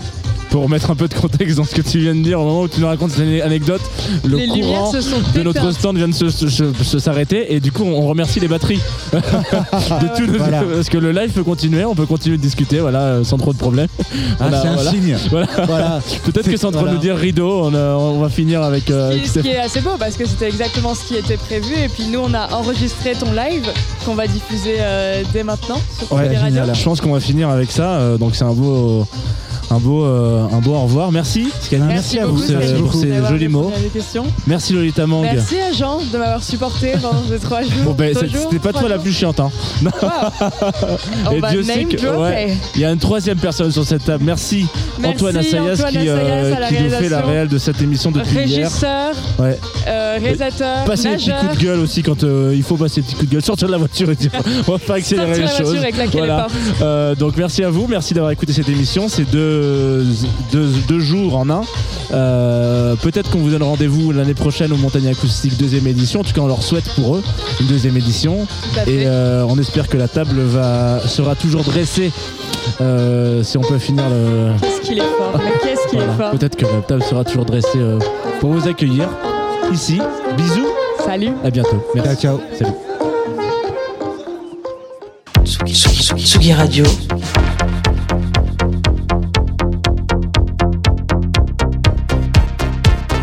La route des festivals.